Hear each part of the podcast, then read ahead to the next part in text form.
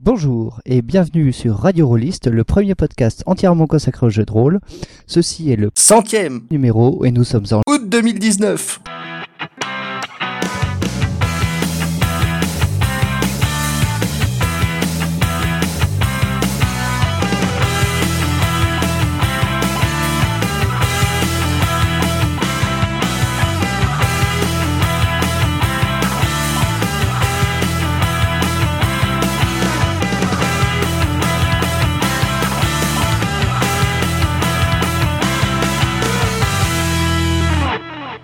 Bonjour à tous. Comme il s'agit du centième numéro de ce podcast, je vais vous en donner donc un petit peu la note d'intention.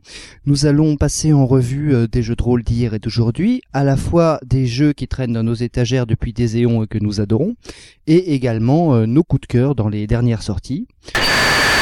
Il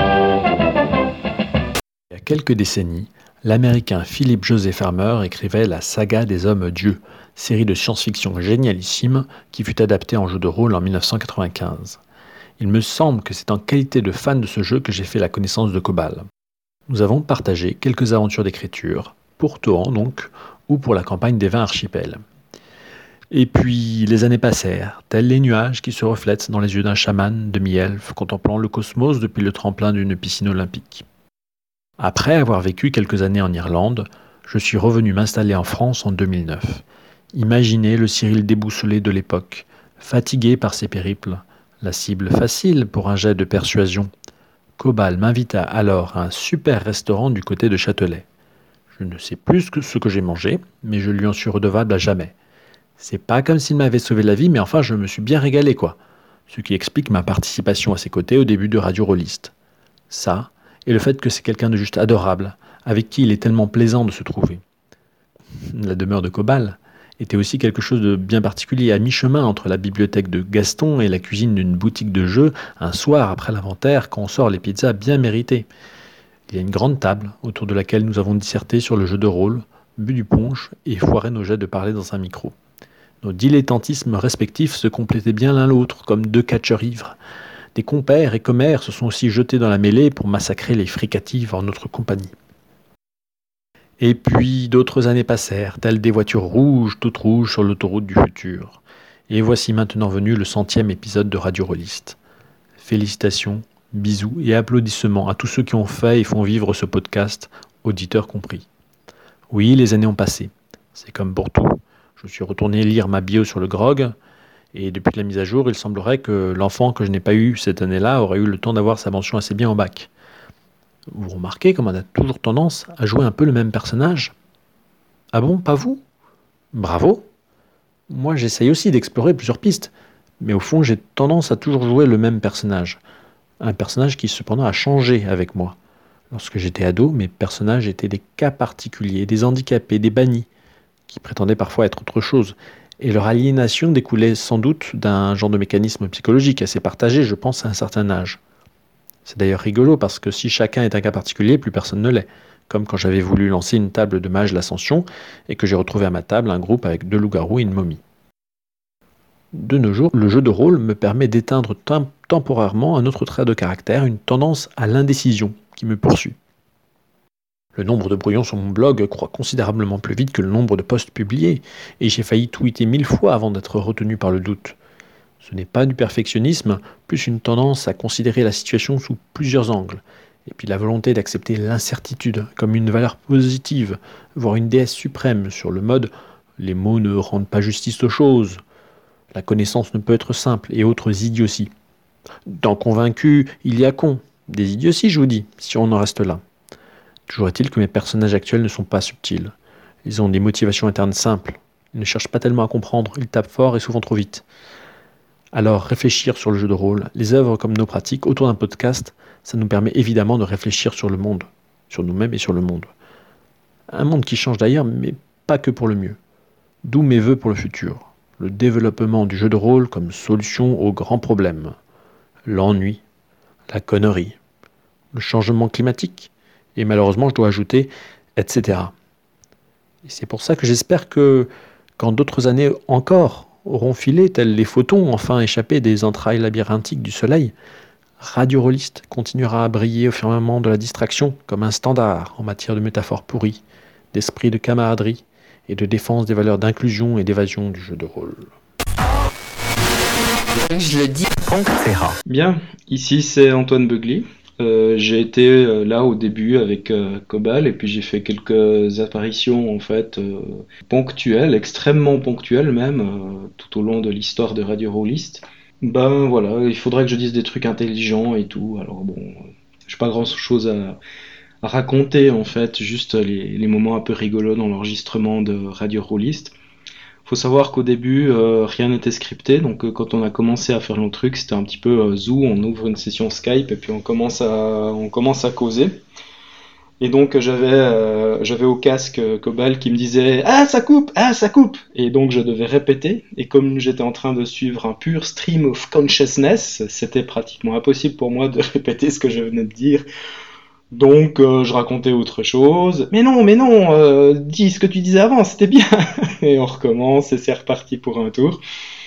Et donc on enregistrait tout ça avec moi euh, faisant de mon côté des, des 100 pas en fait dans mon appartement parce que quand je parle sur des trucs comme ça et que je suis au téléphone, je tiens pas en place et je suis en train de me balader.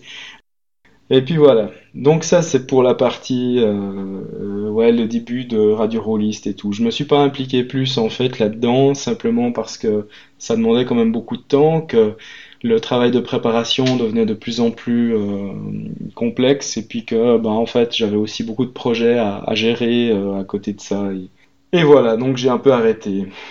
Mais c'est pas grave hein, c'est quand même bien ce que vous avez fait. Sinon, bah, meilleur jeu de rôle de tous les temps, parce que bon, parler du passé c'est bien joli, mais si on peut un peu parler aussi des, trucs euh, qu'on aime et tout, euh, ça fait quand même longtemps que je fais euh, du jeu de rôle, que je fais de la, collection un peu de livres de base, de, règles et de contexte. Donc j'en ai encore un, enfin j'en ai à ma disposition un sacré paquet, même si en fait il faut quand même reconnaître que c'est pas moi le champion qui a la plus grosse en matière de collection.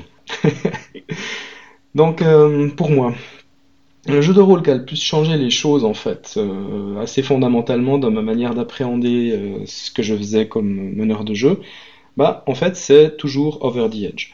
Quand j'ai eu ce jeu entre les mains au tout début, pour moi, ça avait vraiment été genre, waouh, on peut faire quelque chose avec des règles qui sont une esquisse et une approximation en fait de, quelque chose. Enfin, il n'y a, a, pas du tout de tentative de simuler quoi que ce soit en fait. Le truc était vraiment posé comme ça, boum, avec euh, une poignée de dés et puis euh, des descriptifs de personnages complètement flingués quoi.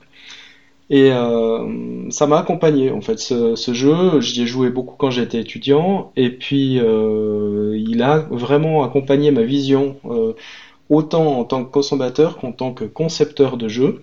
Et tous les trucs que j'ai écrits, ou que j'ai commencé d'écrire plutôt, et aussi les trucs que j'ai publiés, en fait, ils ont tous cette marque de cette espèce de référence qu'il y a en fait à la vision euh, très flexible des personnages qui est apportée par Over the Edge. Le passage de la version 2 à la version 3 va être amusant. Euh, j'essaye de réunir ma table euh, des origines pour euh, leur faire subir les, inconvénients de la réalité qui a changé pendant qu'ils regardaient ailleurs, et puis j'espère que ça sera marrant. C'est amusant aussi de voir en fait que pour un jeu comme Over the Edge qui a des règles de base extrêmement lâches, on va dire, voire carrément imprécises, puisqu'il y a un certain nombre de détails techniques dans le système Warp qui est celui de la première édition, qui ne sont pas du tout explicités, euh, où il n'y a pas d'explication sur comment ça marche réellement. Euh, c'est non, mais tu, tu, trouveras, tu te démerderas, allez, pas de souci, t'es grand, hein, euh, tu improvises, quoi, puis hop. bah, je, redoutais un petit peu de, voir le contenu de la troisième édition, et j'ai bien fait de redouter parce que la troisième édition est un alien contient euh, un système de règles qui est, si c'était possible, encore plus bizarroïde en fait que celui des origines, qui joue d'ailleurs sur un truc assez marrant, c'est qu'en fait au lieu d'avoir euh, des règles qui mettent vraiment en avant l'improvisation, ce qui est quand même le cas, mais qui essayent d'être un peu équilibré, Là, c'est pas du tout le cas, en fait. C'est des, règles qui introduisent un certain nombre de, petits rituels totalement euh, sans impact, en fait, sur la manière dont le jeu va fonctionner, dont les règles vont tourner, mais euh, qui vont super bien avec le, reste du contexte. Alors pour moi, une bonne partie des, jeux de rôle ont euh, des règles et un contexte qui sont en fait la même chose. Donc j'aurais tendance à dire que le contexte fait partie intégrante des règles, littéralement.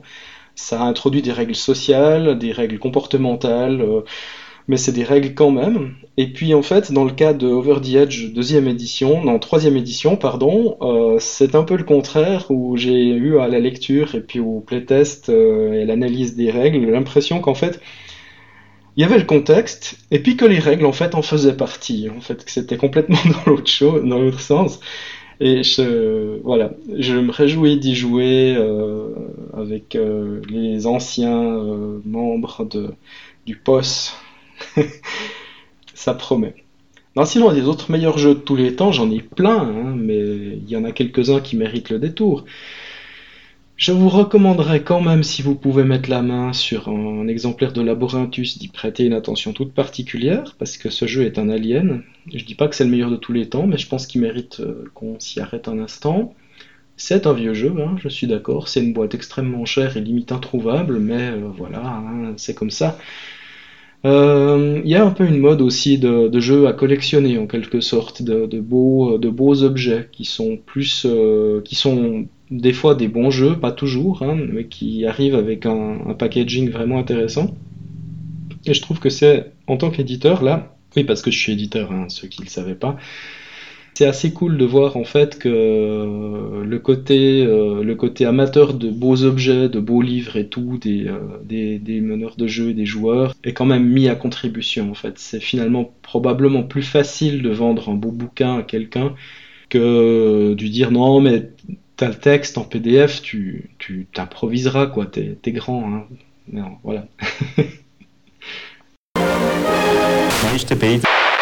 Bonjour à toutes et à tous. Alors pour ce numéro 100, je vais vous parler de mon jeu de rôle préféré. Et ça va me donner en même temps l'occasion de vous parler d'une expérience de jeu euh, récente qui a vraiment euh, changé profondément euh, ma manière de jouer et qui m'a beaucoup marqué. Le jeu de rôle que je préfère, c'est Itrasby. C'est un jeu dont je vous ai déjà parlé deux fois à l'antenne, donc je ne vais pas vous réexpliquer dans le détail pourquoi c'est le jeu le plus génial de la Terre je ne vais pas vous refaire la critique du jeu dans le détail. Je vais euh, par contre vous reparler d'une campagne que j'avais déjà euh, brièvement euh, évoquée à l'antenne. Parce qu'en fait, Itrasby, moi au début, je pensais que c'était un jeu un peu rigolo, surréaliste, loufoque, absurde, tous les qualificatifs qu'on veut bien lui mettre. Mais je sentais qu'il y avait quelque chose d'un peu plus profond qu'on pouvait faire avec ce jeu. Alors, euh, un peu comme ça, au hasard, j'ai envoyé un, mail à mon groupe euh, de rôlistes habituels en leur proposant le jeu. Et comme c'était une proposition de jeu un petit peu euh, hors des sentiers battus, je m'attendais pas à ce qu'elle recueille beaucoup de suffrages.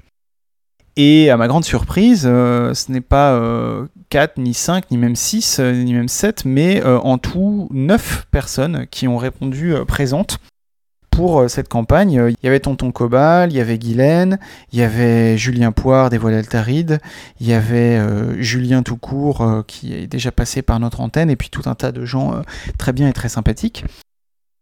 Et je me suis dit, bah, c'est dommage de faire une sélection entre tous ces gens merveilleux, on va faire une, table ouverte. Et donc c'est ce qui s'est passé, j'ai raconté dans notre numéro sur les tables ouvertes comment j'avais organisé la chose. Donc je reviens pas dans le détail ici sur, euh, sur comment j'ai fait et, euh, les choses qui se sont bien passées, les choses qui se sont moins bien passées, notamment quand j'ai euh, réitéré l'expérience un peu plus tard avec un autre jeu. Ce qui m'a marqué dans cette campagne, c'est deux choses.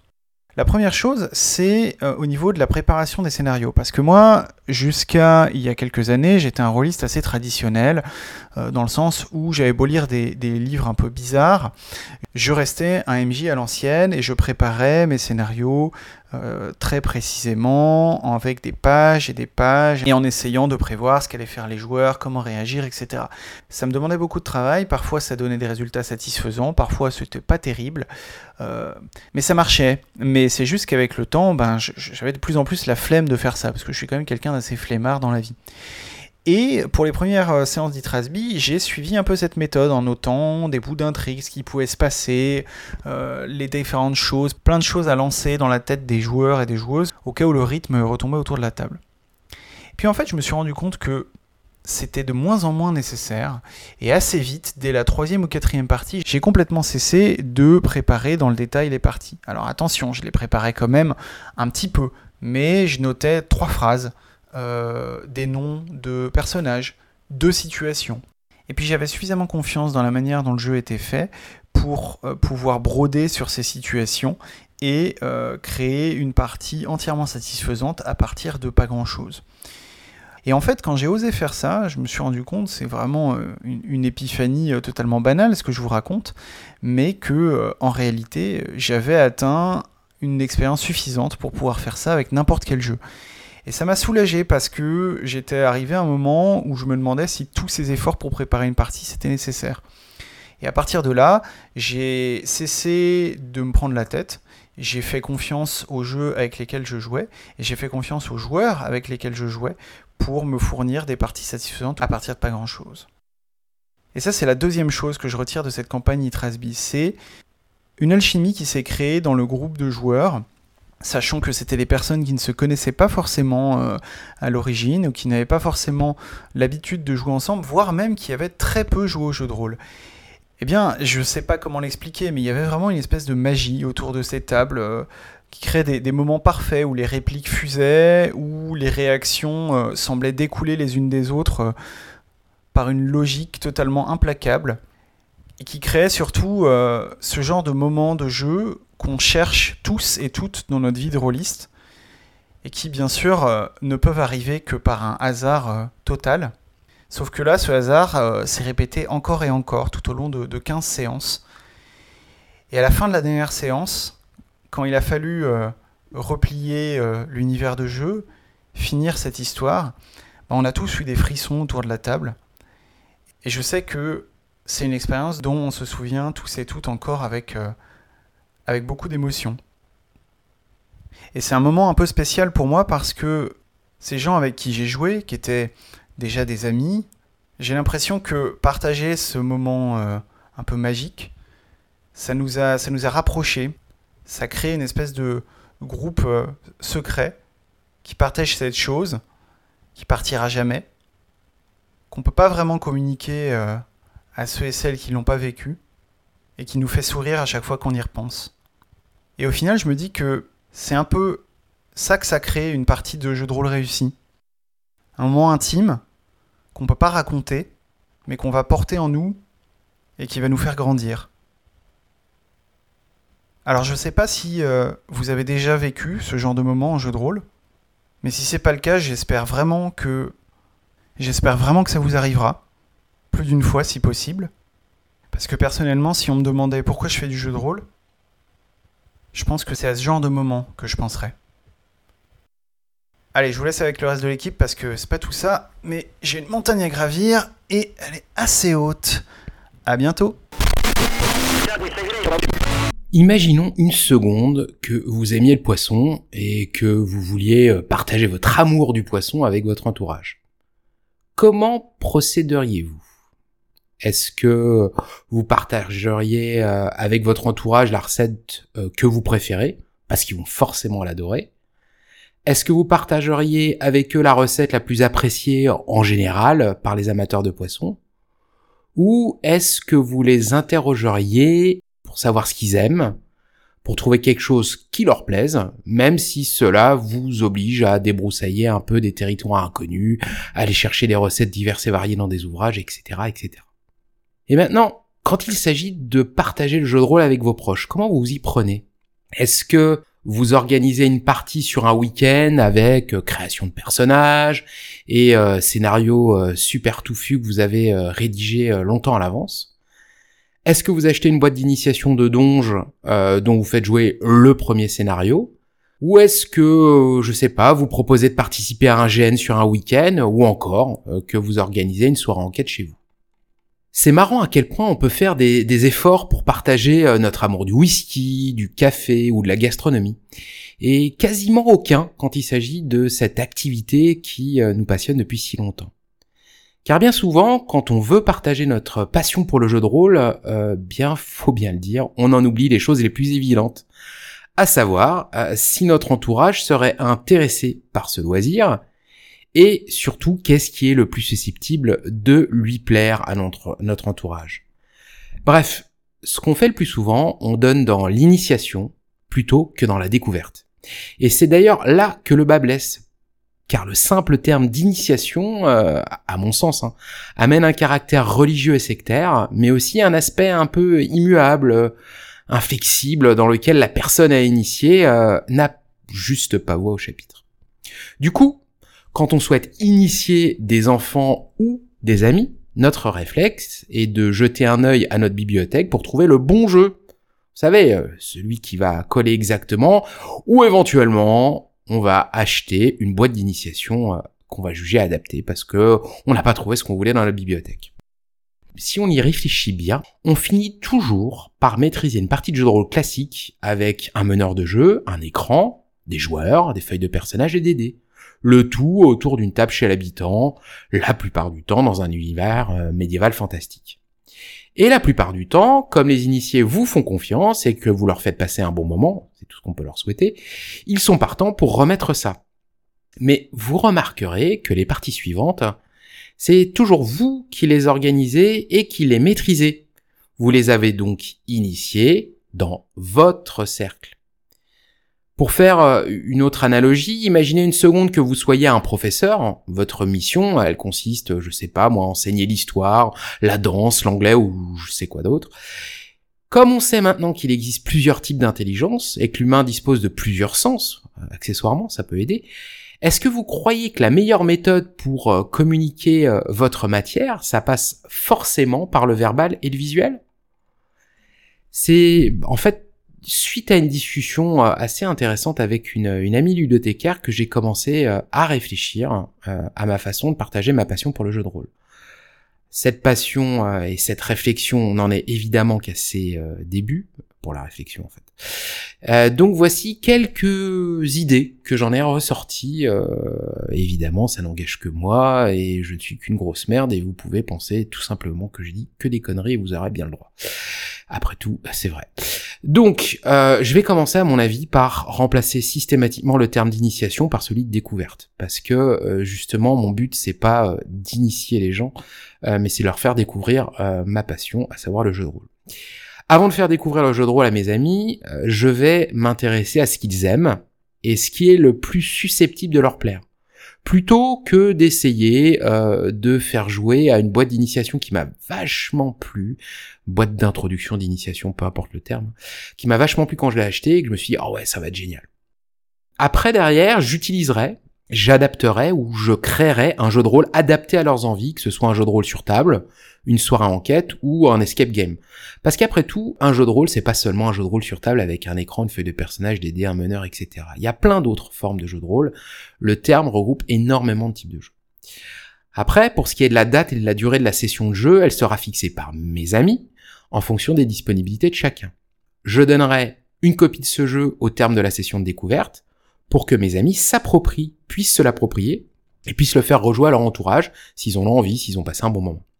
Et enfin, je me tiendrai à leur disposition pour les aider à créer leur propre jeu ou à adapter le jeu qu'ils ont récupéré pour le faire euh, à leur façon dans des univers, dans des choses qui leur plaisent beaucoup plus encore ou qui plaisent d'ailleurs aux amis auxquels ils veulent faire découvrir tout ça. En somme, plutôt que de fournir euh, du poisson, euh, un beau plat de poisson à mes amis pour qu'ils mangent, je vais plutôt m'intéresser à leur apprendre à le pêcher et à le cuisiner. Ouais, simplement. Prenons un cas concret. Hein, histoire que on, voit bien de quoi il retourne. Imaginez une minute que je participe à un festival du jeu sur un week-end, dans les mois qui viennent. Comment m'y prendre pour partager ma passion avec un public familial, euh, en journée, euh, sachant qu'il y aura en même temps plein d'autres activités proposées, comme du jeu de plateau, comme, euh, je sais pas, des animations de, de GN où ils vont se battre avec duel avec des armes en mousse, du jeu vidéo, etc., etc.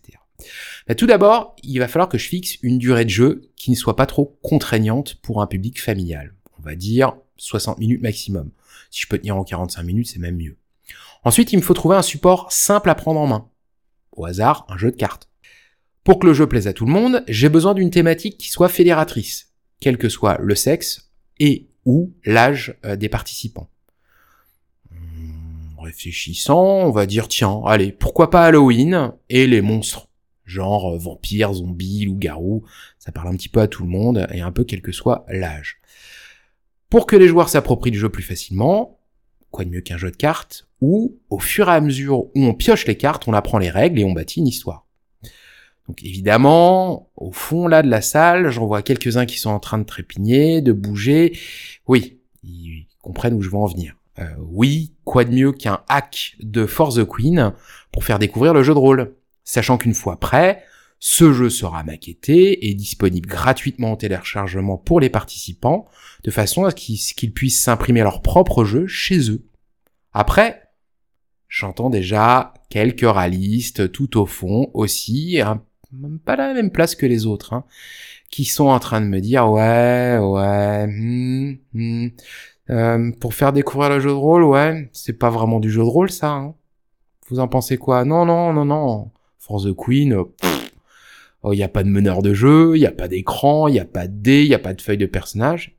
Et alors, j'ai envie de dire, vous voulez faire découvrir le plaisir de bâtir une histoire fun et interactive avec des personnages fouillés? Ou vous préférez montrer à quel point vous êtes le meilleur meneur de jeu de la région? Personnellement, comme mon temps est limité et comme les gens que je vais rencontrer à ce festival euh, ne vont pas forcément devenir de nouveaux amis, en tout cas je suis pas à la recherche de nouveaux amis, je préfère plutôt qu'ils passent un bon moment et qu'ils en ressortent avec l'envie de faire découvrir ce jeu à leur entourage. Voilà tout. Du coup, bah, euh, je serais tenté de dire, euh, il y a des volontaires parmi les poditeurs pour écrire ce fameux jeu qu'on maquettera avec des illustrations libres de droit? Parce que si c'est le cas, bah, vous n'hésitez pas à écrire à l'adresse mail de, Radio Rollis, manifestez-vous, et puis, bah, je sais pas, on peut bosser là-dessus. Tout simplement, voilà.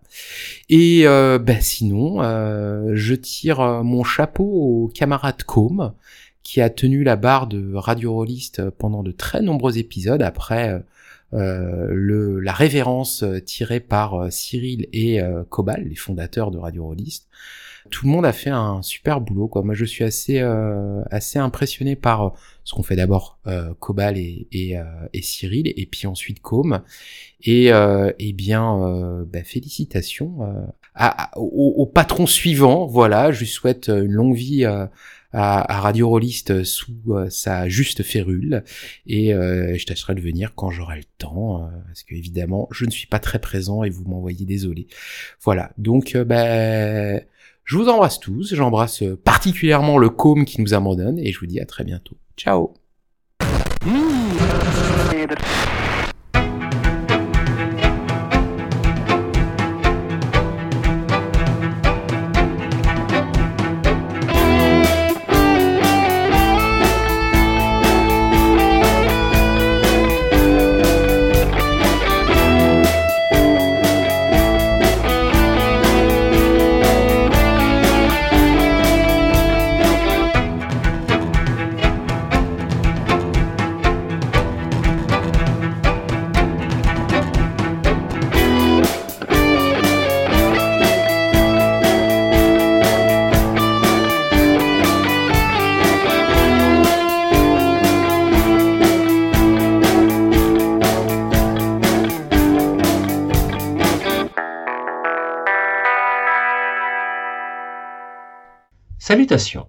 Je vais vous parler de ce qui a été pendant longtemps mon jeu de rôle préféré et que j'ai surtout pratiqué dans les années 90 et au début 2000. C'est un jeu que l'on ne trouve pas en boutique, mais, ce n'est pas grave. Vous l'avez tous dans votre ludothèque, hum, façon de parler. En fait, il s'agit de jouer une campagne fait maison en utilisant pas de système de jeu. Euh, ou du moins ce que je considérais à l'époque comme pas de système de jeu. Bon, là ça se voit pas, mais j'ai fait des guillemets avec les doigts. C'est de cette partie, surtout, que j'ai envie de vous parler, c'est-à-dire la partie pas de système de jeu. Bon, comment ça marchait? En fait, on définissait le background, les personnages, euh, de quoi ils avaient l'air, de quoi ils étaient capables. On n'avait pas de score à proprement parler, mais quand même une description qui, par certains côtés, évoquait déjà les listes d'aspects qu'on a vu fleurir à un moment dans pas mal de jeux, que ce soit Fate, euh, Metal ou d'autres. En cours de partie, un joueur me décrivait ce que son personnage faisait. L'idée c'était de rester cohérent avec ce dont le personnage était capable, donc avec la description du personnage. Et ensuite, moi, le meneur de jeu, Je lui ai expliqué les conséquences de son action et comment la situation évoluait à partir de là. Je faisais les descriptions, etc., etc. Et bien entendu, j'étais un gros couillon de dire qu'on jouait sans système. En fait, on jouait avec le système de jeu le plus minimaliste possible et sans utiliser de jeu de dés, forcément, vu qu'il n'y avait pas de score. Même si pour le compte, on aurait tout à fait pu jeter des dés sans avoir des scores. Mais bon, c'est un autre sujet.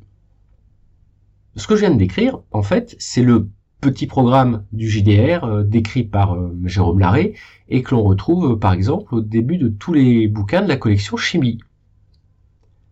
Pourquoi on jouait comme ça? Enfin, pourquoi je faisais jouer comme ça à l'époque? Et mes joueurs étaient bien en phase avec ça. En fait, c'était une époque où la plupart des systèmes de jeu me faisaient chier. Il y en a certains que j'aimais beaucoup, que je trouvais cool, mais lorsqu'il s'agissait de les mettre en usage, je finissais toujours par me prendre les pieds dedans. En fait, quand je dis que, je me prenais les pieds dedans, c'est que les règles se mettaient en travers du flot de l'histoire. Quand on est obligé de s'interrompre en plein milieu d'une description pour aller vérifier un point de règle, euh, un point de règle un peu obscur, je veux dire, euh, au milieu d'un bouquin un peu épais, et eh ben c'est chiant, ça casse le rythme, ça casse l'immersion. Donc, au bout d'un moment, je me retrouvais dans la situation de, de laisser de côté de plus en plus de bouts de règles et euh, au bout d'un moment, j'en étais arrivé à cette conclusion que le meilleur la meilleure façon de jouer, c'était de se raconter des trucs, de rester cohérent, et tout allait bien. Ça marchait, ça marchait bien même à, ma table, parce que bah, les joueurs et le meneur se faisaient confiance, que tout le monde jouait au même jeu. Quand on se retrouve à des tables de jeu où on a l'impression que le meneur cherche à piéger les joueurs ou que les joueurs tentent de court-circuiter le scénario du meneur parce que c'est drôle ou parce que whatever, eh ben ça peut pas marcher. Ensuite, ça, ça ferait tout un sujet en soi, euh, ce que je viens d'évoquer. J'aime toujours cette approche, mais j'ai retrouvé goût au système de jeu avec des jets de dés ou avec des tirages de cartes.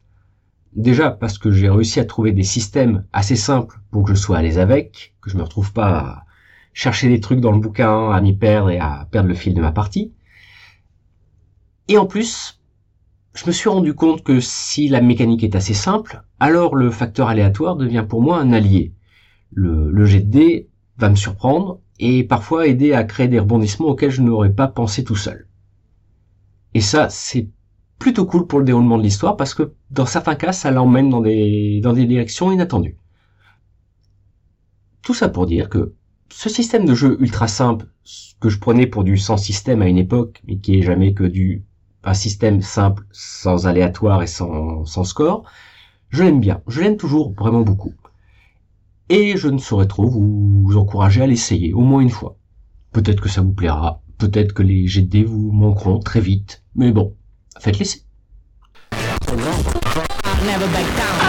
Salut à tous, c'est Steve. Alors il paraît que j'ai 5 minutes pour vous parler d'un meilleur truc. Dans le mail de préparation de l'émission, comme donnait quelques exemples, on peut vous parler du meilleur jeu de rôle, de notre meilleure expérience de jeu. Moi j'ai surtout envie de vous parler d'un recueil de 5 scénarios que je considérais comme étant le meilleur supplément publié, à savoir le supplément One Shots pour la gamme Unknown Armies.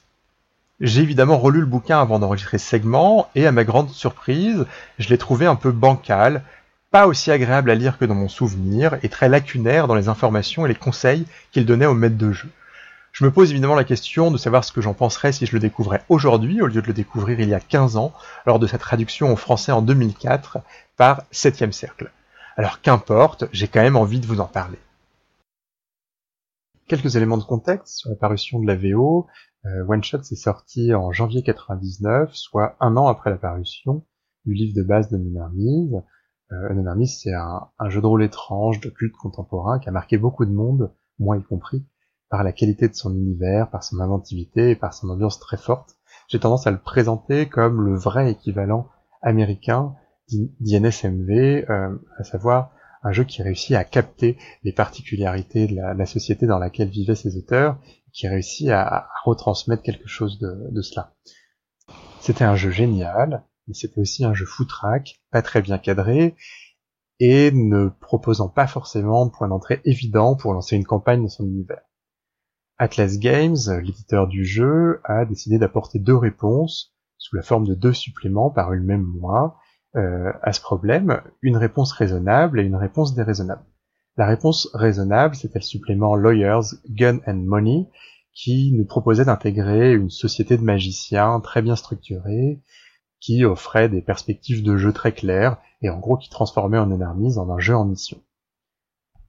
La réponse déraisonnable, qui évidemment m'intéresse plus, c'était le supplément One Shot, avec ses cinq scénarios, cinq scénarios comme autant d'occasions d'expérimenter de tous les sens avec l'univers d'Unknown Armies. Euh, comme son nom l'indique, on abandonnait l'idée de jouer en campagne et on cherchait à jouer en one shot avec des personnages pré-tirés faits pour une seule partie. Et ces personnages pré-tirés étaient assez fous parce que la plupart du temps, ils abandonnaient les stéréotypes habituels du personnage joueur comme héroïque. On avait des vieillards grabataires, des enfants, des dépressifs, des gens faibles, des monsieur tout le monde qui avaient des problèmes de cœur on abandonnait l'idée même du groupe de PJ soudés. On avait parfois des PJ qui avaient des raisons de se détester, de se haïr, parfois de se tuer. On expérimentait sur les formats, sur les façons de jouer. On avait un scénario de prise d'otage pensé comme une situation d'une action extrêmement courte, avec un, magicien complètement fou qui euh, prenait le contrôle d'un avion dans le but de le projeter sur une cité américaine. Alors on était deux ans avant le 11 septembre, euh, au moment de l'apparition de la VO. Euh, on était trois ans après au moment de la VF, qui était un peu étrange nous. On avait un scénario qui était un scénario pour sept joueurs qui opposait deux groupes de personnages qui cherchaient à se tuer. L'un des scénarios transformait l'univers de Armies en un slasher post-apocalyptique. L'autre était un mélodrame très triste.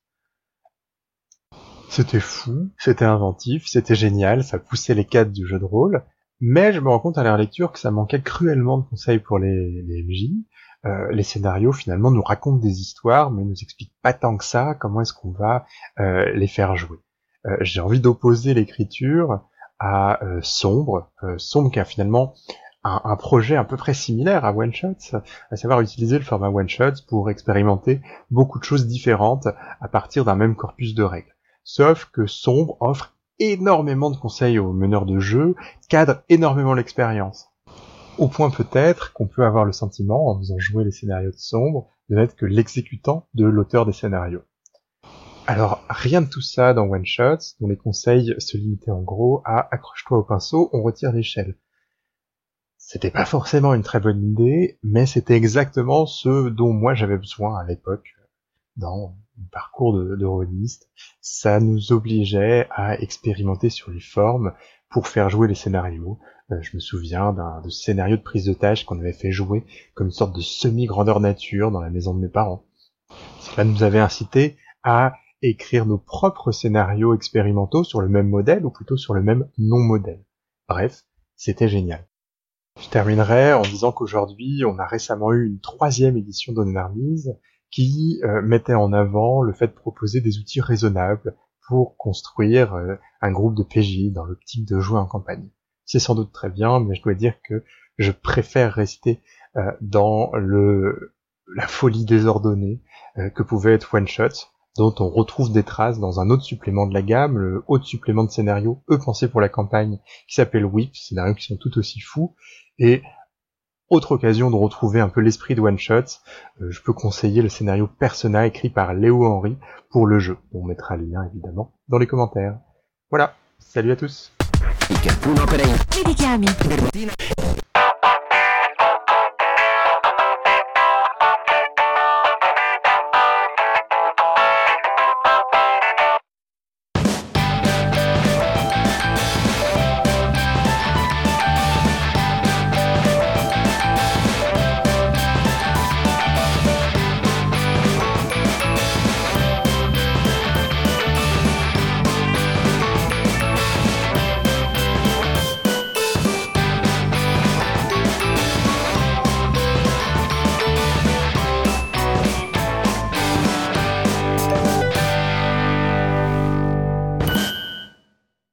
Salut, c'est Thomas B.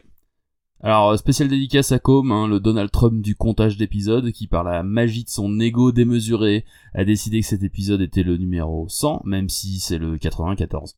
Ou le 94, hein, pour au moins Calang, Gerhardt et, Antoine. Bah, aujourd'hui, euh, comme on avait fait avant, on fait le bilan Donc Radio Rollist et moi, mine de rien, c'est une vieille histoire. J'étais invité par Cobal euh, dans le numéro 5 en 2011 pour parler de la période in studio euh, d'INSMV.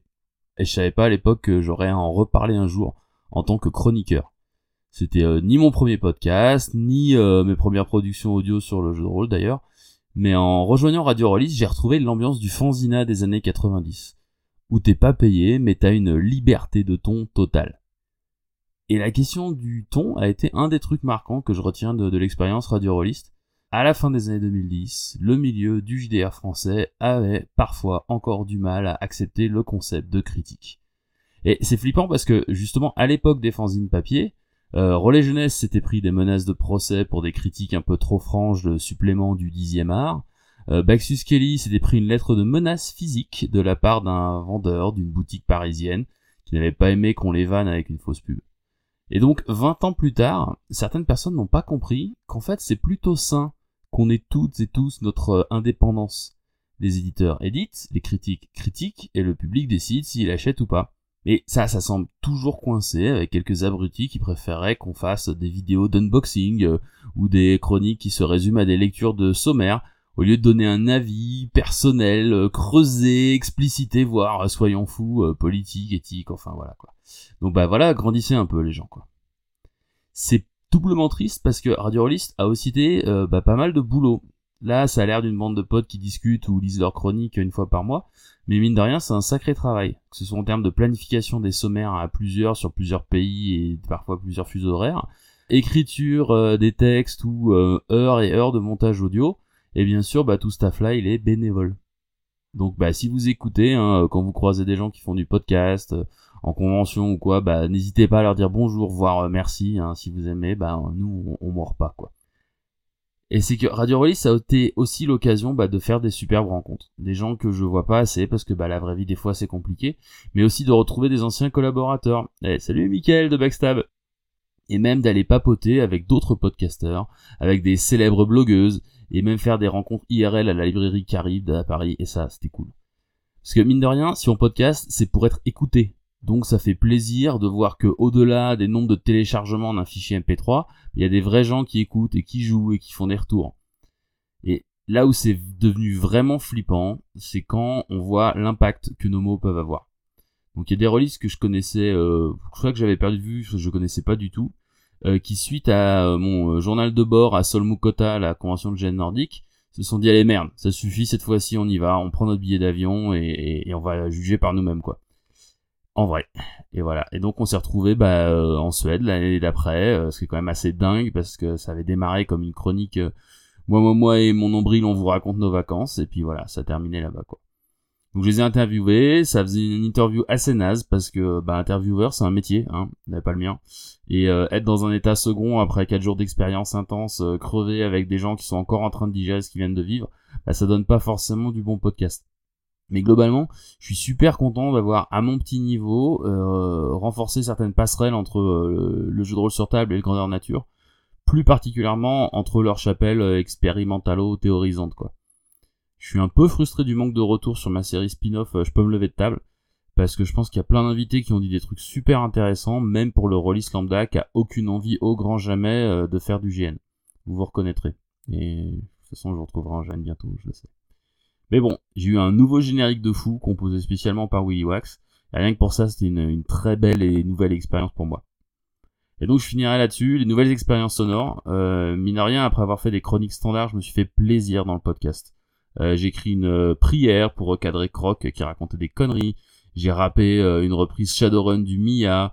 J'ai eu la chance que Steve veuille bien me suivre suite à un défi de, de François 6PO et avec talent d'ailleurs, hein, dans le, délire euh, d'une chronique entièrement en alexandrin, et j'ai même fait le DJ nostalgique avec euh, Vadem.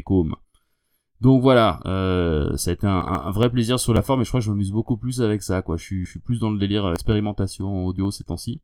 Donc j'ai toujours envie d'écrire, hein, que ce soit du GN, du slam, de la fiction, mais en audio, c'est plus par la création que dans le, le journalisme ou les chroniques entre guillemets que je suis motivé. Donc si ça vous dit euh, de voir un espèce d'aperçu brouillon du délire, euh, j'ai un, projet euh, Nobrilo conceptuel qui s'appelle Link 21 audioblog personnel autour de Yermina Lingrad. Il y aura le lien dans les notes de, de l'épisode. Mais je, voilà, je continue à, creuser un peu le, bordel. Voilà, donc moi j'ai des grosses courbatures parce que bah, je rentre de Conquest of Mythodea, dont j'avais déjà parlé et qui a pas mal évolué depuis la, la chronique. En mal parce que bah, ils ont pas assez de PNJ, donc on se retrouve à avoir besoin d'un ticket pour aller se battre sur une plaine. Euh, oui, il y a justification euh, dans le background, mais c'est juste débile. Et qui a aussi évolué en bon parce que bah, ils ont euh, pas mal développé le côté euh, play to lose, le côté euh, play to lift, donc tout ce côté euh, l'échec c'est bien et rebondir sur ce que disent les autres, ne jamais dire non et, même aider les autres à briller, à être géniaux. Voilà, ça a été maintenant parsemé partout dans le, dans livret de règles et c'est un vrai bonheur de voir un, bah, le plus gros euh, du monde évoluer comme ça quoi. Donc voilà, merci à toutes, merci à tous, euh, donc euh, chroniqueuses, chroniqueurs bien sûr, mais surtout à vous, les auditrices et les auditeurs, pour vos heures passées à récurer vos baignoires en notre compagnie. Donc à bientôt j'espère. Radio Rolliste, numéro 100. Cela dit, c'est pas vraiment le numéro 100. Une belle arnaque, mais vous êtes habitués.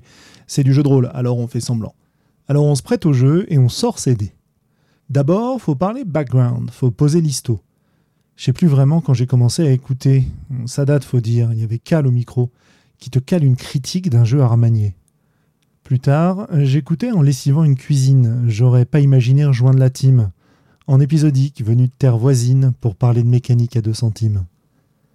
Je faisais équipe avec le sieur Delfino, on discutait gameplay, système et PV, et les autres avaient du mal à reprendre le micro. Mais après un moment, je me suis esquivé. Mais il y a le boss, le patron, le maître du son, qui est venu me faire une de ses propositions. Carte blanche, à la Cyril, le grand frisson. C'était les clés, en somme, et sans condition. À défaut d'une bulle, j'ai gobé la pastille. J'ai parlé de mes révolutions rôlistes. Et un peu comme on prendrait la Bastille, j'ai fait encore un petit tour de piste. J'ai même une fois osé prendre le contrôle, profitant rusé des vacances de Com. Radio Altaride, bonsoir, peuple rôle. Ah, ah, mais on me fait signe. C'est la fin du tome. Pour aujourd'hui, je m'inspire de Thomas B, sans Mia, sans Mordiou, sans Steve J, avec une paire de mots, pas si mal écrites, dans lesquels on va tâcher de pas s'embourber. Fais-moi un perso, maximum 3 minutes. On va jouer à un jeu court, à peine une page. C'est l'histoire d'un mec et de sa chute. On va jouer ça ensemble, en mode hommage. Tu vas choisir un nom, un taf et un regret. Je vais jouer un monde hostile et dépaumé. On commence, t'as perdu ton taf, au cabaret. Euh, je veux dire, t'es au cabaret, égaré. Si tu veux boire et raconter tous tes regrets, euh, joue à un dernier verre de Guylaine Lemignot. Euh, tu sais, la pro du dossier, la reine du tricot, qui me pousse à inverser la rime, genre discret. Si le cabaret sent bon les années 30, t'es tombé au fond du monastère quantique, de Côme, et tu connais sa marque de fabrique. Voyage dans le temps, dimension adjacente. Si tu tombes sur un rôliste, surtout fuis. Il va te raconter sa partie, son monde, ou pire, te chroniquer un jeu, l'air réjoui. Comme s'il n'y en avait pas assez sur les ondes. À un moment, lance un dé, celui que tu veux. S'il fait un chiffre impair, jusque-là, tout va bien. Mais si le résultat est pair, sauf qu'il peut, prends Cthulhu et adapte, c'est toujours bien. Au final, à toi de voir quelle est la chute. C'est ton perso, moi je ne gère que les paumés. Tu peux parler avec eux, si tu trouves une minute. Mais moi, me jeu, t'attends pas à des XP.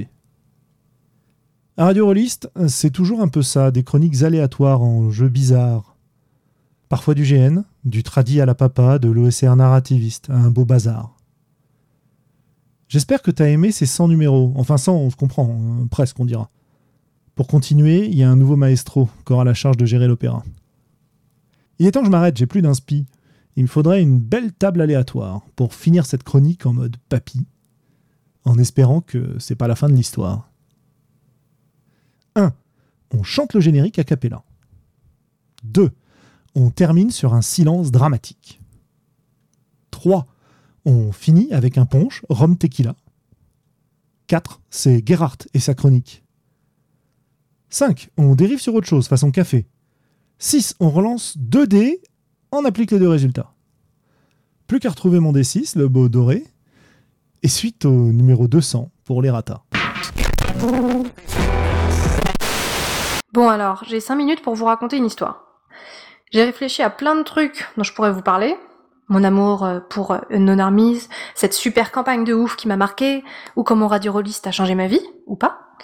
Et puis en fait, je vais vous raconter une petite histoire qui va peut-être vous paraître anodine, mais qui a pesé euh, son poids pour moi. Il y a quelques années, Com et moi m'a été volontaire pour animer une initiation au jeu de rôle dans une petite bibliothèque municipale de région parisienne. Il avait son chapeau cloué sur le bocal, trois scénarios de secours dans sa pochette, comme d'habitude, quoi. Sur le chemin, on se demandait quel public on trouverait en face de nous. On savait pas trop à quoi s'attendre. On est arrivé, on a subi euh, ces quelques minutes toujours très gênantes où t'attends que ça se remplisse et que les gens arrivent, en te disant qu'il va y avoir personne au final. Puis peu à peu, les gens sont arrivés. Beaucoup d'adultes qui avaient fait du jeu de rôle dans leur jeunesse et qui venaient accompagnés de leurs enfants pour regoûter à ce plaisir d'antan euh, dans la bibliothèque. Bon, après quelques délibérations, on a vite scindé ça en deux, une table adulte et une table enfant. Moi, j'avais préparé un scénario du mini-jeu Pirate de Michael Janod. Ça semblait idéal pour faire jouer des enfants. C'est un peu la famille pirate RPG. L'âge des joueurs et des joueuses à ma table s'échelonnait donc de 6 à 11 ans. On dit souvent que le jeu de rôle, ça s'adresse à un public qui doit avoir un certain âge, une certaine maturité. C'est vraiment oublier à quel point l'imagination des enfants se porte d'elle-même. Avec ce jeu, qui était très bien adapté à un public jeune, hein, Animer la partie, ça a été un grand plaisir. J'avais presque rien à faire. Ça allait tout seul. Ils avaient tous des super idées. Ils rebondissaient sans cesse sur les idées des uns et des autres. Par exemple, l'une des règles du jeu stipule qu'il est interdit aux joueurs de réfléchir avant d'agir. Eh oui, un pirate, ça anticipe pas. Ça frappe avant de réfléchir, quoi. D'habitude, c'est un peu compliqué de faire tenir cette règle avec des joueurs adultes sur toute une partie de deux ou trois heures. Mais là, les enfants se fliquaient entre eux, c'était un jeu dans le jeu. Ça fonctionnait, mais comme sur des roulettes, quoi.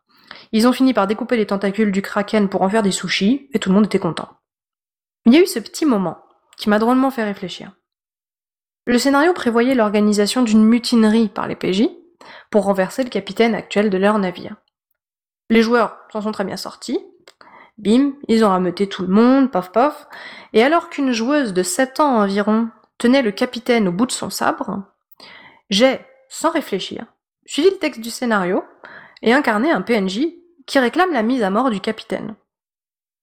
Et là, elle s'est tournée vers moi, ses yeux se sont agrandis, sa bouche s'est faite un peu tombante, et elle m'a dit d'une toute petite voix Quoi? Mais je veux pas tuer le capitaine, moi J'ai senti son stress qui montait, ses yeux paniqués face à la perspective de commettre en jeu un, acte aussi violent, quoi. Je me suis retrouvée comme une conne. Je me suis prise ma propre gifle de violence dans la gueule. J'avais pas réfléchi, j'avais merdé. Alors j'ai rapidement tourné ça autrement, le PNJ demandant que le capitaine soit puni, et tous les joueurs se sont vite mis d'accord sur le fait qu'une corvée de récurage de toilettes serait une punition amplement méritée. J'ai encouragé cette idée, et tout ça a été rapidement oublié, on est passé à autre chose. Mais ça m'a drôlement fait réfléchir, ce petit incident. À tel point que j'ai fait quelque temps après un sujet radio sur la violence d'ailleurs. Et depuis, je m'interroge toujours pas mal sur la présence de la violence dans les jeux, son utilisation.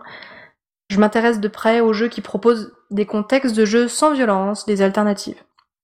Comme quoi, même une MJ chevronnée peut recevoir une belle leçon de game design d'une gamine de 7 ans. Pan, dans mes dents. Alors après, est-ce que ces joueuses et joueurs en herbe ont rejoué depuis? J'en sais rien. Mais je sais qu'il y a de nombreuses années, j'ai moi-même franchi la porte de ma ludothèque municipale à 11 ans pour une initiation au jeu de rôle. J'y suis allée une fois, deux fois. J'ai discuté avec un DMJ. Je disais que ça avait l'air super dur ce qu'il faisait, je pourrais sans doute jamais faire ça, moi. Il m'a dit, laisse-toi le temps. Joue et puis tu verras. Un jour, tu gribouilleras une idée de scénar sans t'en rendre compte sur un coin de cahier. Il y avait même un gros lourdeau à la table qui faisait tout le temps des blagues pourries, qui étaient hyper relous. Quelques années plus tard, j'ai découvert qu'il s'appelait Steve J. Donc ces initiations, elles sont importantes. Il faut les chérir et les encourager. S'aventurer dans des lieux où le jeu de rôle n'a pas encore sa place pour ouvrir des portes. Libre ensuite à vos joueurs d'un jour de la franchir ou non. Mais il est important d'y aller, avec la plus grande humilité possible. Quand vous animez une initiation, vous n'êtes pas là pour donner une leçon. Vous êtes là pour créer des possibilités, et rien de plus. Et puis, qui sait? Peut-être qu'un jour, vous entendrez la voix d'une joueuse que vous avez initiée dans le centième numéro d'un podcast de jeu de rôle. Hello, moi c'est Fabrice, alias Kalong, sur l'internet raliste. Pour ce numéro spécial de Radio Rollist, notre bien-aimé capitaine nous donne carte blanche. Notamment pour parler du meilleur jeu de rôle de tous les temps auquel j'aurais joué. Hmm, il me semble qu'il a déjà été chroniqué dans l'émission, mais j'ai eu la flemme d'aller vérifier. Mon coup de cœur est l'anneau unique, sorti chez Cubicle 7 en anglais et en VF chez Edge, et donc qui propose, 30 ans après le célèbre JRTM, de vivre des aventures dans la Terre du Milieu, quelque part entre les aventures de Bilbo le Hobbit et de la Guerre de l'Anneau, œuvre célébrissime de l'un des pères de la fantaisie moderne, et bien entendu on parle de Tolkien. La gamme est franchement superbe et richement illustrée, notamment par mon chouchou John Hodgson. Le cadre de jeu, lui, est suffisamment délimité pour y favoriser la maîtrise en campagne. Franchement, la maîtrise en campagne, sans être un expert tolkienien, c'est déjà pas mal. Il y a du haut potentiel ludique, comme dirait l'autre. On est dans du Medfan euh, classique qui reprend l'essence de l'œuvre, les voyages, la corruption de l'ombre, les combats mortels, la magie puissante, ici plutôt réservé aux PNJ majeurs, et beaucoup d'interactions sociales. Le système de jeu a quelques détracteurs, il utilise des dés spécifiques, notamment le fameux D12 qui est en fait un D10 déguisé avec la rune de Gandalf et l'œuf de Sauron pour les faces 11 et 12 du dé. La rune de Gandalf est une réussite automatique pour les joueurs et une valeur de 0, voire un échec exceptionnel pour le meneur, et inversement avec la rune de Sauron. C'est finalement très simple. Après, on peut ne pas aimer, mais au moins les règles collent à la proposition ludique. À noter qu'il existe aussi une version motorisée en Donjons et Dragons 5ème édition pour ceux qui ne jurent que par le plus ancien des JDR, comme dirait Black Book Edition. La gamme, elle, elle oscille entre guides de région, on a notamment Foncombe, Erebor ou encore Rohan, et matériel de campagne étalé sur des dizaines d'années.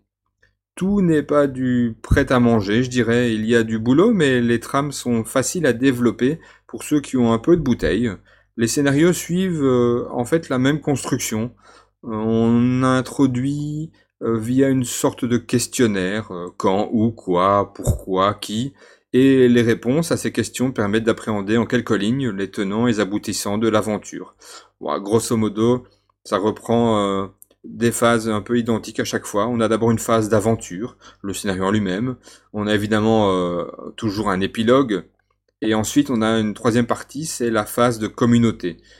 Euh, c'est une phase en fait décrivant ce que la compagnie peut entreprendre euh, lors de l'entre-scénario, je vais dire, et qui achève chaque euh, aventure. Les plus anciens penseront aux phases hivernales, les tournois, les sièges et, le voyage dans Pendragon, pour ceux qui connaissent. Pour moi, ça fourmille d'idées et c'est suffisamment ambitieux pour captiver les joueuses sur le long terme. Je n'offrirai sans doute pas le jeu à un débutant, mais si vous voulez revivre la fin du troisième âge, c'est un JDR unique. Bon, ok, d'accord, elle est facile. Sachez enfin qu'une nouvelle édition est sur les starting blocks et le jeu se déroulera visiblement après la défaite de Smog. Euh, à la réflexion, euh, ça n'a pas beaucoup évolué, à mon avis quelques années seulement, et les joueurs doivent euh, se protéger désormais contre l'ombre croissante. Hmm, si finalement Sauron avait gagné... désolé, je m'égare. Pour ceux qui ont envie d'écouter la campagne en actual play, euh, vous pouvez toujours me suivre sur le podcast de Club JDR. On mettra le lien dans la description, j'imagine. Allez, sans transition, on reste encore un peu chez nos amis brexitiens et je vais vous parler de Warhammer. En attendant l'acquisition de la V4 récemment sortie, je vais vous parler de ma meilleure campagne de jeu de rôle jouée. Ah, la campagne impériale. Oui, oui, euh, L'ennemi intérieur est une campagne mythique des années 80 s'il en est. Des aventuriers face aux nombreux dangers du vieux monde, le chaos et les sectes diaboliques. De l'aventure urbaine, des périples dans des régions corrompues et de belles intrigues en cinq tomes. Ouais, six si on compte euh, avec le supplément Name qui décrit euh, la grande ville des personnages hauts en couleur, à travers des trames assez ouvertes sur l'ensemble. Euh, enfin, c'est ce que j'en ai ressenti. On passe de batelier à enquêteur à chevalier, jusqu'aux plus hautes strates du pouvoir, en ayant commencé sa carrière comme simple ratier ou autre brigand. On a démarré dans les rues boueuses, mais on a fini comme héros de l'Empire. Je ne veux pas vous divulgacher l'histoire, mais il y en a pour vraiment tous les goûts. Allez faire un tour sur le grog, vous verrez c'est rempli de bonnes critiques qui vont vous faire saliver. Euh, à l'époque, je jouais donc un elfe gentilhomme. Oui, oui, gentilhomme. Les persos ont des carrières et non des classes, comme euh, l'ancêtre euh, dont j'ai déjà parlé tout à l'heure, Donjon Dragon. J'étais un jeune bretteur expatrié d'une terre lointaine, le bien nommé Belgaradris, et ses aventures sont consignées sur mon blog. Bah, J'imagine qu'on mettra un, lien aussi dans la description du, podcast. Euh, à la fin, je dois avouer que j'étais un poil bourrin. Quand on pense au début, c'était vraiment la loose niveau des pourcentages. On était en V1, je pense bien. Et euh, Charclay, le, le, boss final, pardon, en un tour, un critique bien placé, était assez jouissif à vivre. Et euh, j'aime dire qu'on en parle encore parfois de ces années de jeu avec mon euh, meneur de jeu de l'époque. Je pense que c'est aussi ça euh, la quintessence d'une bonne campagne. Ah, Aldorf, le Reich, Middenheim, la baronnie de Wingenstein, Kislev, autant de souvenirs rien qu'à l'évocation de ces noms de lieux qui continuent encore à me faire rêver aujourd'hui à mes 45 ans. Et je n'ai même pas évoqué les illustrateurs de renom comme John Blanche ou Russ Nicholson, qui aident grandement à se remémorer ces belles histoires. Mais je dirais qu'au final, je voudrais quand même remercier d'autres des personnes, tous les meneurs de jeu, tous mes meneurs de jeu. Je pense à Jean-Michel, Genseric, Thomas et Henri, et j'en oublie sûrement d'autres, qui m'ont fait rêver toutes ces années, et j'espère encore de nombreux autres. Ils ont réussi à rendre discrètes parfois les règles, pour nous faire vivre des aventures inoubliables. À propos de choses inoubliables, je me dois d'évoquer, de parler de, mon passage à Radio Rolliste. Être podcasteur, c'est toujours un exercice compliqué pour moi. Faire une chronique demande beaucoup d'investissement, mine de rien. Mais après les années, euh, je pense que je m'améliore de, de fois en fois. Mais je ne vous parlerai pas de moi en particulier, mais du numéro d'octobre 2016 enregistré en direct à la librairie Caribde à Paris. Ah, pour une fois, euh, moi qui suis belge, je suis allé jusqu'à Paris pour euh, vivre euh, ce numéro 60 en direct et en public. C'était l'occasion d'une grande émission avec pas mal de chroniqueurs anciens ou fraîchement débarqués comme, comme je l'étais. On a évidemment parlé jeux de rôle, on a parlé surtout des jeux de rôle de collection, les collecteurs, et vous savez que je suis un archéoroliste aguerri pour ce genre de choses. Hum, la captation est d'ailleurs toujours disponible sur la chaîne YouTube des Voix d'Altaride. Je vais d'ailleurs aller me la refaire avec un bon verre de punch entre deux, sessions de banjo, tiens. Ah, c'est quoi cette idée de jouer du banjo? Je vais éviter de vous péter les tympans avec ça. Allez plutôt écouter euh, Michel Berger. Mesdames, messieurs, chacun son rêve. Mesdames, messieurs, chacun ses goûts. Salut Radio Rolliste, c'est Eric Niedan ici. Joyeux anniversaire, déjà, t'as 100 ans, enfin c'est le numéro 100, enfin pas vraiment, enfin bref. Je me suis demandé euh, de quoi j'allais parler, euh, nous a donné plein de, euh, de pistes, mais euh, je me suis dit tiens, je vais remonter dans mes emails parce que Radio Rolliste, euh, je, je, me suis retrouvé interviewé euh, au moment du numéro 3 il y a longtemps, donc je me dis si ça se trouve, j'ai peut-être des petites histoires à raconter dont moi je me souvienne pas. Et j'ai retrouvé un document, euh, à mon avis d'une importance historique, que j'aimerais partager avec vous. Euh, alors évidemment, on pourra mettre ça sur Internet, mais je vais vous le lire. Euh, alors je vous préviens à l'avance, je vais changer de voix euh, parce que c'est un dialogue, euh, mais vous inquiétez pas, je suis maître de jeu depuis longtemps, donc ça, ça devrait bien passer. Donc c'est un, un, document qui date du 23 juillet 2009, donc il y a un peu plus de 10 ans maintenant. Et c'est parti. Attention derrière toi, un singe à trois têtes. Ah Et moi qui n'ai que deux balles Smiley qui rigole. Bra Comment vas-tu, ami bipède? Ouki ouki Pong Fort bien, ô puissant quadruman. Alors, hier, j'ai encore une idée stupide, j'ai envie de faire un podcast JDR. Ça me fait encore un projet secret. Ça t'intéresserait, toi, en tant que rôliste, d'avoir une émission de radio sur le sujet? Euh... Ouais, je, je pense. Euh, après tout, toutes les, news, toutes les news sont bonnes à prendre. Ce serait cool, en fait. Euh, tu pourrais te balader dans les conventions avec un micro. Smiley qui sourit. Oui Smiley souriant. Qu'est-ce qui t'intéresserait comme contenu? Des news, des tests, des interviews? Tu sais, moi, je suis pas forcément l'audience la plus représentative. hein. Je vois le monde rôlistique euh, d'un peu loin en ce moment. Smiley qui sourit. Les interviews, il faudrait qu'ils soient courts et informatifs. Les news, bon, on les a sur les forums. Donc, il faudrait peut-être faire plus des tests et des impressions à chaud. Bon, d'un autre côté, c'est certain que tu représentes une frange de rôlistes trentenaires qui a un vrai travail et moins de temps pour jouer, et il y en a plein. C'est vrai, mais euh, comme je fais plus trop l'effort de lire et de jouer, euh, je suis plus un ancien rôliste maintenant. D'ailleurs, je veux pas que ce soit aussi triste qu'une lecture des statistiques de taux de mortalité infantile dans les différentes régions du Burkina Faso. ouais, il faudrait le rendre rigolo. J'aimerais bien faire une séquence théorique avec les- la LNS et tout ça, mais je me demande si ça passe en radio. Hum, bon, ok. Test et impression à chaud sur les nouveautés. Alex Amira me suggérait également de faire des univers minutes où l'on décrit un contexte en quelques minutes. Guillemets. Polo le singe a bien aimé la nouvelle couverture de String et Sorcière, règle avancée. Mais une fois qu'il l'a eu mangé, il a trouvé le système de jeu assez réussi aussi. Fermez les guillemets. Smile est souriant. Je vais faire un effort pour que les gens ne me pensent pas endormi. Bon, évidemment, le son de ma propre voix me fait grincer des dents, mais il va falloir faire avec. J'espère juste qu'elle n'est pas aussi crispante pour l'auditeur. Non, je pense que ta voix est supportable, Smiley qui tire la langue. Je vais pousser au cul Alex pour qu'il cause dans le poste. Je pense que sa voix naturelle passerait bien. Eh, euh, à vous deux, vous pourriez faire un dio sympa en effet. Euh, faute de frappe incluse. Il nous reste euh, quoi, 4 ou 5 minutes et euh, je me disais que on pouvait faire euh, une petite interview parce que euh, ma première participation à Ariorlist, c'était euh, quand j'étais venu euh, faire le témoignage de qu'est-ce qui se passe après le jeu de rôle. Oui, c'est vrai. Ce, qui avait, ce qui avait que très moyennement marché puisque je m'y étais remis entre temps. C'était moyennement crédible. ouais. Mais bon, c'était quand même euh, au tout début, hein, Ouais. c'était à l'époque où vous n'étiez que deux. euh, en mars 2011, j'ai vérifié entre les épisodes 2 et 3. Euh, du coup, ben, euh, Cobal, ça fait longtemps qu'on t'a pas vu sur, euh, ni sur les ondes, ni en train de faire, ni en train de lancer des dés. Bon, ça, à la limite, tu lances peut-être des dés tout le temps. Je peux pas le savoir étant donné qu'on habite loin. Et que, honte à moi, je prends pas des masses des nouvelles. Du coup, alors, tu fais encore du jeu de rôle? Raconte. Eh bien, écoute, euh, oui, même si c'est sur un rythme plutôt lent. J'ai toujours une euh, campagne en cours euh, avec l'ami Sébastien depuis pas loin d'une dizaine d'années. Ah ouais, je me souviens de cette campagne.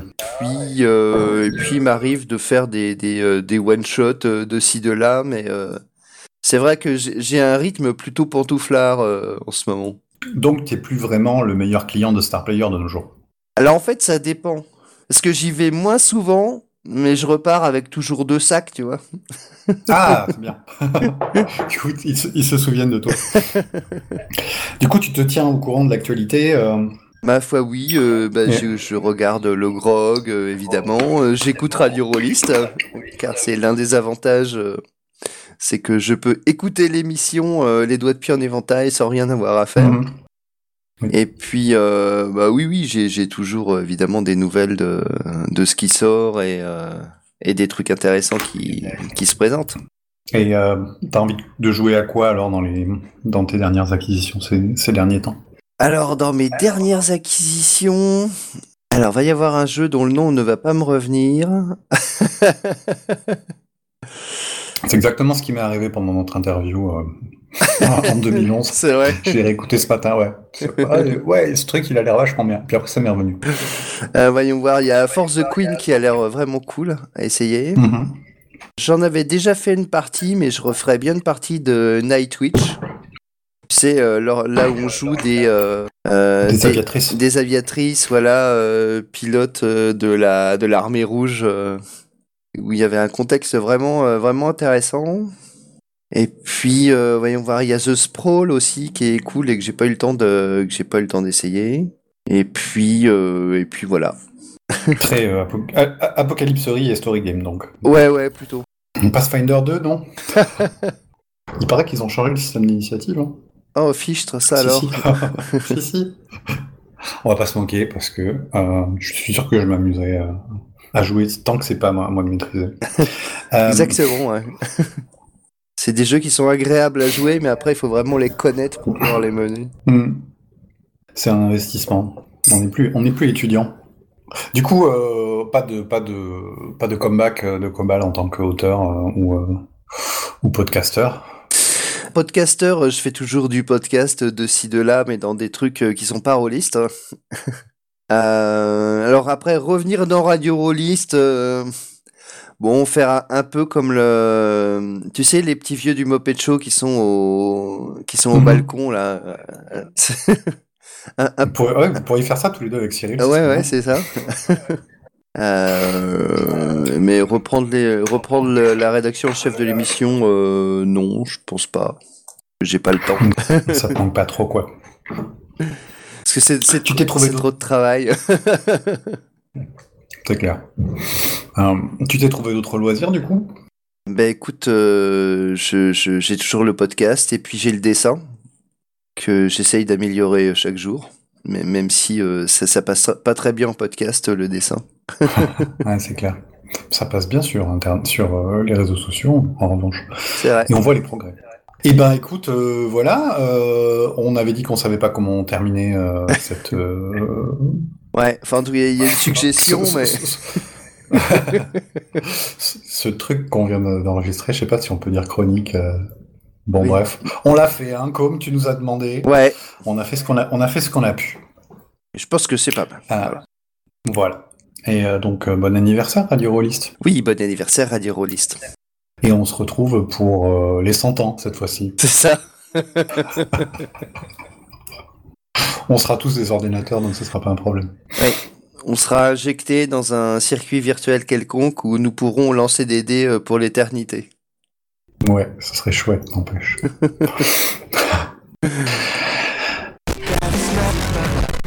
Bonjour Radio Rolliste. Alors j'ai 5 minutes pour parler de jeux de rôle et je peux parler de, du meilleur jeu de tous les temps.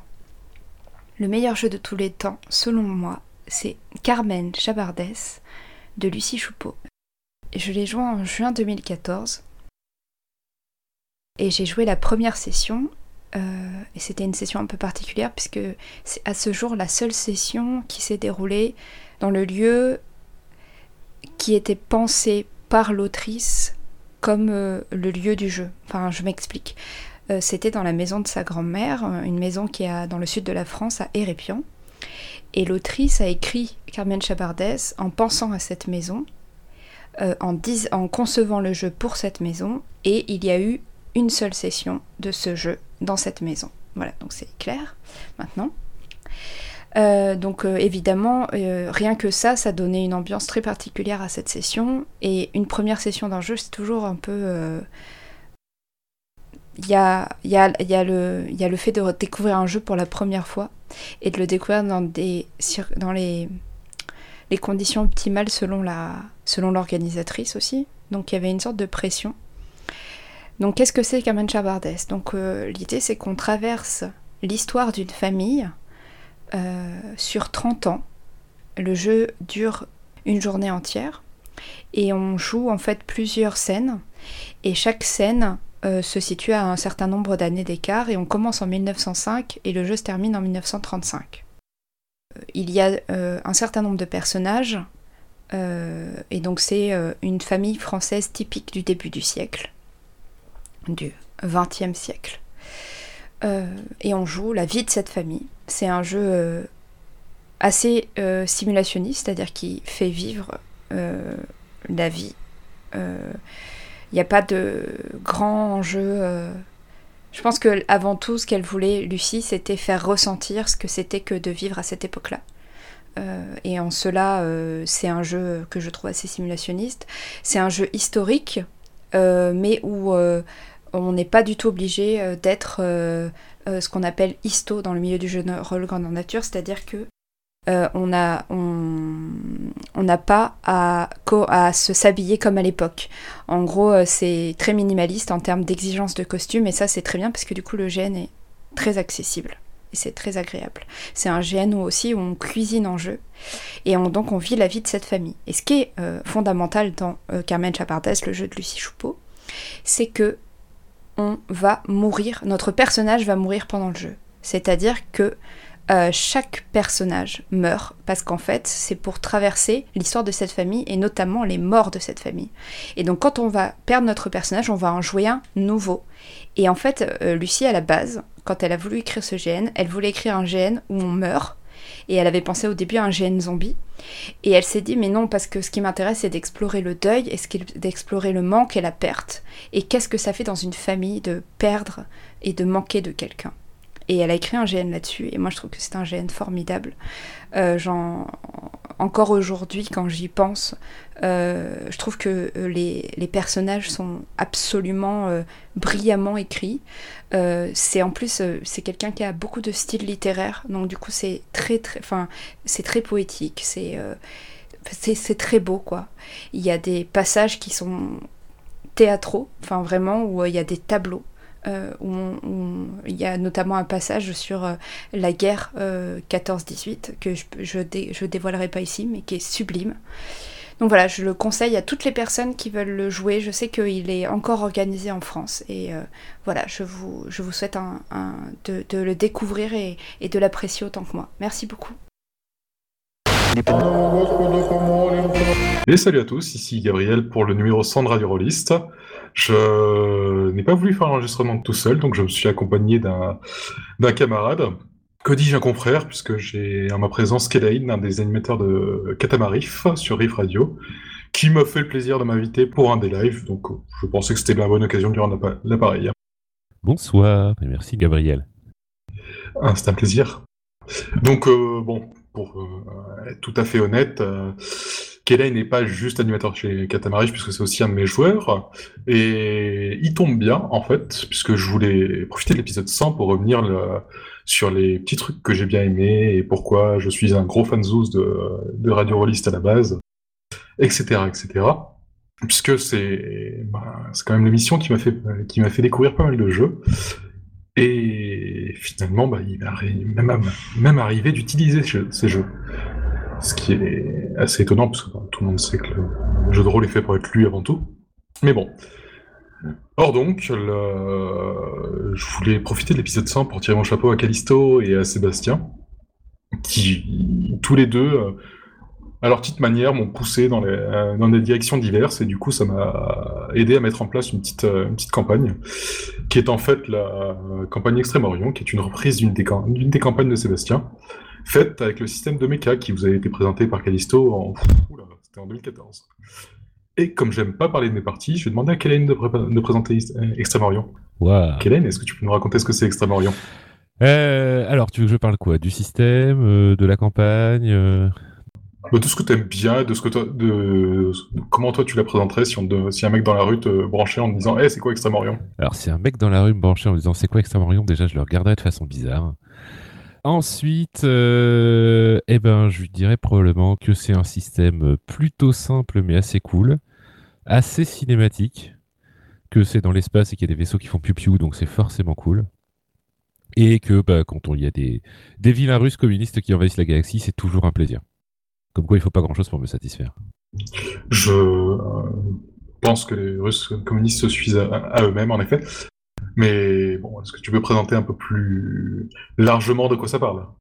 Alors, allez, on va attaquer par les règles, c'est le plus important entre les règles et l'histoire. Si tu veux, je serai pas. c'est pas la petite de la maison, mais vas-y, je t'en prie. Tu, es ici invité, tu es ici chez toi. Non, bon, on va évacuer le plus, le plus pénible alors. Non, mais euh, voilà, donc euh, des règles assez simples, comme je disais. On a 4 euh, stats, 4 attributs on associe les deux, on jette des D6 et euh, c'est parti. Alors cela dit, je pense que c'est un petit peu plus plaisant parce qu'on joue manif principalement pardon, avec un logiciel de, jeu qui s'appelle Roll20, donc qui nous permet de gérer les, stats directement. Je dirais qu'à l'usage, on a mis un peu de temps à s'y mettre, mais ça se passe plutôt bien. Et puis il y a un petit système en plus, euh, bah, qui est le système d'overdrive slash... Euh, slash XP qui fait que les joueurs chanceux et quand on remplit des objectifs, etc., on gagne des overdrives qui peuvent à la fois servir avec une mécanisme qu'on retrouve dans d'autres jeux pour donner des bonus sur un jet pendant la partie et être dépensé hors partie pour euh, faire progresser son personnage. sachant pardon, qu'il y a un mécanisme au sein de la partie pour récupérer des points d'overdrive dépensés qui se joue sur les traits de son personnage, donc qui permet d'amener du roleplay dans l'histoire. Et puis, bah, en plus de, de tout ça, c'est vrai que j'ai pas forcément mentionné qu'on a également un mecha, qui est une sorte d'armure de combat ou une fourrure pour les, euh, ou un truc biologique qui sert d'armure de combat pour pour les plus in d'entre nous, qui pareil va donner aussi des traits, euh, des traits au personnage. Donc ça c'est la partie mécanique très basiquement revue. Pour tous les détails, je vous invite à retourner écouter l'excellente présenta- présentation du jeu Mecha par Callisto. À noter qu'on utilise aussi des petits ajouts euh, de Mechaena, la version Bollywood du jeu. Ah ouais Oui, oui. Tu vois, je, je savais même pas. Même si la campagne manque, hélas, d'in- d'Indiens et de danse dans l'espace. On a effectivement pas de danse dans l'espace. Cela dit, il est peut-être pas trop tard. Si. Et alors, sur le lore, pour le coup, on est euh, dans un grand univers qui est euh, un peu éloigné finalement du système solaire qui se retrouve, euh, à un bout, mais en tout cas nous de ce qu'on en connaît a, assez peu influé directement sur ce qu'on fait. Les êtres humains sont partis coloniser la galaxie un peu partout. Si je dis pas de conneries, certains sont partis et d'autres sont arrivés avant que les premiers partis soient arrivés. C'est un peu compliqué. L'espace, c'est grand. L'espace c'est grand. On a grosso modo deux énormes factions, l'UGSS et le Triangle d'Orion, même si le Triangle d'Orion c'est une myriade de petites sous-factions euh, diverses et variées qui, s'entendent plus ou moins bien. Avec au milieu un gros maelstrom euh, qui, est, très très très dangereux, euh, qui aspire et qui détruit tout ce qui touche. Et une myriade de planètes qui sont séparées par l'immensité du vide intergalactique. Et la guerre arrive.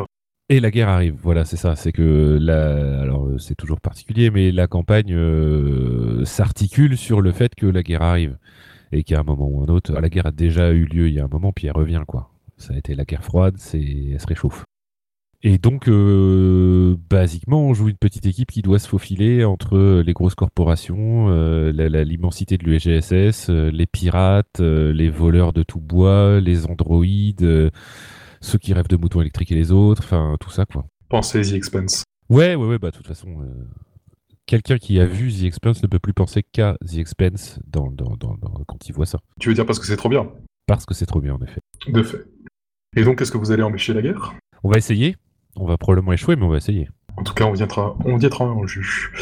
Donc voilà, c'était juste une petite capsule sur les parties qu'on permis de pondre euh, Radio Rolliste, en espérant qu'il y en ait d'autres, en espérant que Kellen revienne pour nous en parler. Si on doit parler de toutes les parties qu'on a fait ensemble, on est pris jusqu'à la fin de l'année. Juste celles qui ont été, euh, qui ont, qui sont des purs produits made in Radio Rolliste. Ce sera bien suffisant. Allez, je vais laisser la parole à mes petits camarades. Salut et ben, à bientôt, au mois prochain. Au revoir. Bonjour à toutes et à tous. Moi, c'est Mathieu B. Je suis un fidèle auditeur de Radio Rolliste depuis des années. Et tout récemment, j'ai eu la chance de participer au numéro 91.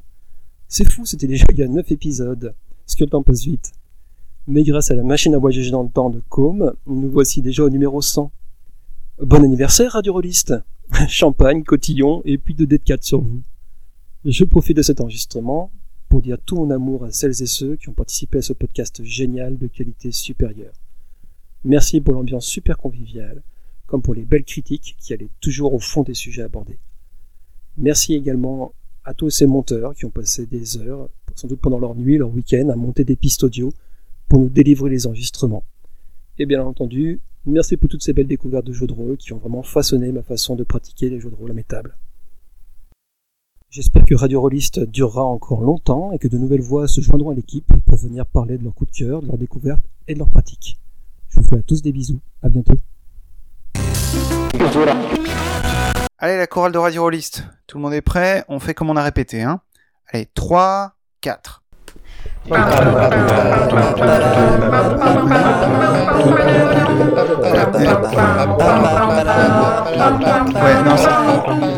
Ouais, non, stop, stop, stop, stop, stop, stop, non, non, non, non, alors ça va pas du tout.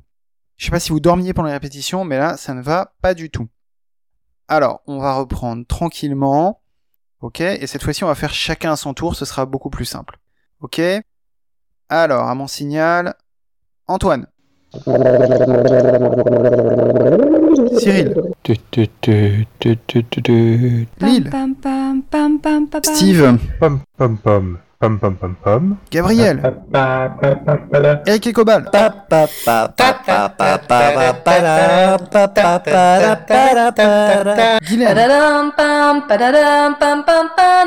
François. Encore Guylaine. À moi.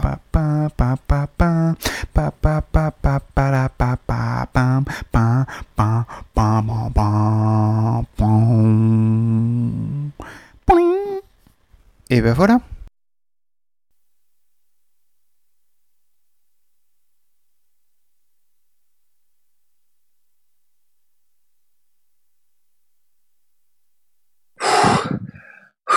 Ah punaise. Ah, je pensais pas que c'était si haut. Ah, tonton Cobal, euh, pff, c'était pas facile euh, l'ascension, mais ça y est, j'y suis. Mais, mais, mais qu'est-ce que tu fais ici? Tu es, tu es déjà là? Euh, oui, oui. je, je ne pensais pas te voir de sitôt sur la montagne des anciens. Ah, Qu'est-ce que tu veux euh, Malgré les apparences, euh, le temps passe et je, je- je vieillis plus vite que prévu. Ah. Ah, en tout cas, on a une belle vue hein, d'ici. Je comprends que. Oui, oui, euh, c'est plutôt pas mal. Ah bah tiens, euh. d'ailleurs, je vois qu'il y, a- il y a Thomas. Eh, salut Thomas il, est, il est en train de tester la... un truc. Ah, c'est la... la- C'est la nouvelle version du punch. Ah. Avec euh, des nouveaux ingrédients secrets. Oh, oh. J'ai hâte que tu, me, que tu me dises tout ça. Alors, mais dis-moi, as-tu bien respecté mes enseignements? Ah bah bien sûr, bien sûr. euh, Tu sais, j'ai toujours en tête les, les commandements du podcast que, que, que tu m'avais transmis. Je les ai respectés à la lettre. hein. Euh, Uh-huh. euh, jamais la parole tu ne couperas. Euh, jovial toujours tu resteras. Euh, ah et, et surtout toujours les chips tu éviteras. Bien, bien, parfait. Mais alors dis-moi, si tu es ici, ça signifie que tu as laissé, que tu as abandonné notre podcast? Ah non non, euh, jamais j'aurais fait une chose pareille, euh, grand maître. Non non, t'inquiète pas, j'ai j'ai laissé mon micro d'argent entre de bonnes mains. Salut Com, c'est Steve. Euh, je t'appelle juste parce que lors de notre dernière partie de Pathfinder, tu as oublié derrière toi ton micro de chef de radio rôliste. Bah, je voulais juste te dire que tu pouvais passer quand tu voulais pour le récupérer. Voilà, bisous et à bientôt. Mais dis-moi, tu, tu es sûr qu'il va s'en sortir? Salut Com, c'est Steve, ton meneur de jeu préféré. euh, oui, je t'appelle parce que je sais pas si tu as eu mon précédent message. Euh, tu nous as pas rappelé. Euh, c'est bientôt l'enregistrement de la prochaine émission, donc tu vas avoir besoin de ton micro, il me semble. Donc voilà, bah, je, je suis toujours chez moi, tu peux toujours passer prendre le micro. Voilà, voilà. Écoute, franchement, j'ai choisi le meilleur de l'équipe pour euh, prendre la relève. Fais-moi confiance, tout va bien se passer. Oh, euh, oui, euh, salut Com, c'est Steve. Euh, T'as sans doute pas eu mes 60 précédents messages. Voilà, j'étais pas là pour l'enregistrement. C'est compliqué à gérer tout ça. Euh, euh, Est-ce que tu peux revenir Euh, J'ai un jeu sur le voyage temporel. Ça t'attire, non? Je, hein, tu, viens? Parce qu'on on, on t'attend, le public t'attend? À, bientôt, tu, tu me rappelles quand tu veux, même pendant la nuit? Voilà, bisous, com.